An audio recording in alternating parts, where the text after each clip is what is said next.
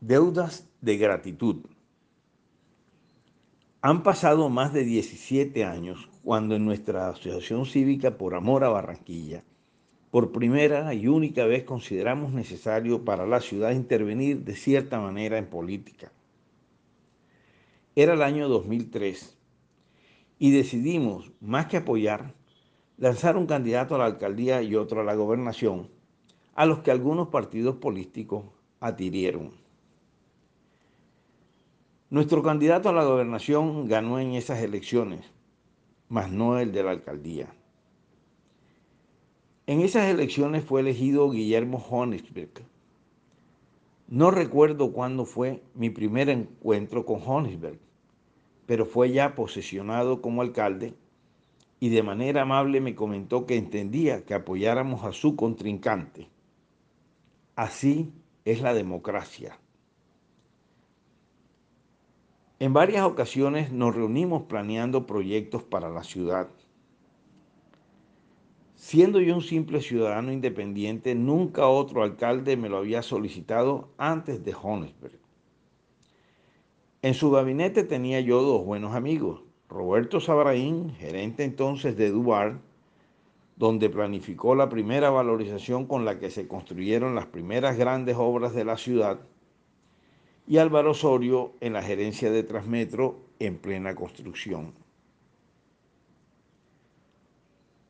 Una obra que me tenía entusiasmado era la remodelación del Paseo Bolívar y los recursos de valorización para esa obra eran muy limitados. Solicité a Honisberg permitirme diseñar el nuevo Paseo Bolívar sin costo alguno. Así lo hice y para ello logré que Lexa diseñara la nueva iluminación, que Electricaribe diseñara la reducción del cableado dentro de costos razonables, que la empresa municipal de teléfonos diseñara la red subterránea bajo los andenes y la AAA el sistema de riego por goteo. Ninguna de las anteriores empresas me cobró un solo peso sabiendo que era un diseño que se estaba haciendo sin costo. Algún tiempo después, Honecker me propuso que asumiera la Secretaría de Planeación con la tarea de sacar adelante el Plan de Ordenamiento Territorial, POT. Aunque jamás había pensado ser funcionario público, fue un reto al que no me pude negar porque siempre había querido aportarle a la ciudad y así lo hice.